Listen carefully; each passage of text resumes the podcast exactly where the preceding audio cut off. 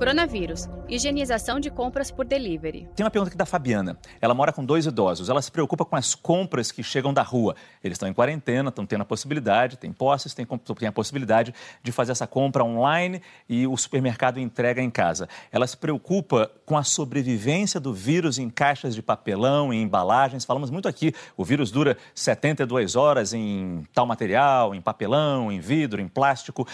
Preciso limpar caixa a caixa que chega do mercado? Em geral, não é necessário você ter um pânico completo com relação a isso. É, o risco de ter uma secreção, alguém espirrar em cima de um material desse é muito pequeno. É, se for factível você puder passar até um pano úmido para tirar as secreções, já é o suficiente. Não precisa passar um desinfetante, especialmente em alimentos, que você pode contaminar esse alimento com uma substância que pode ser tóxica.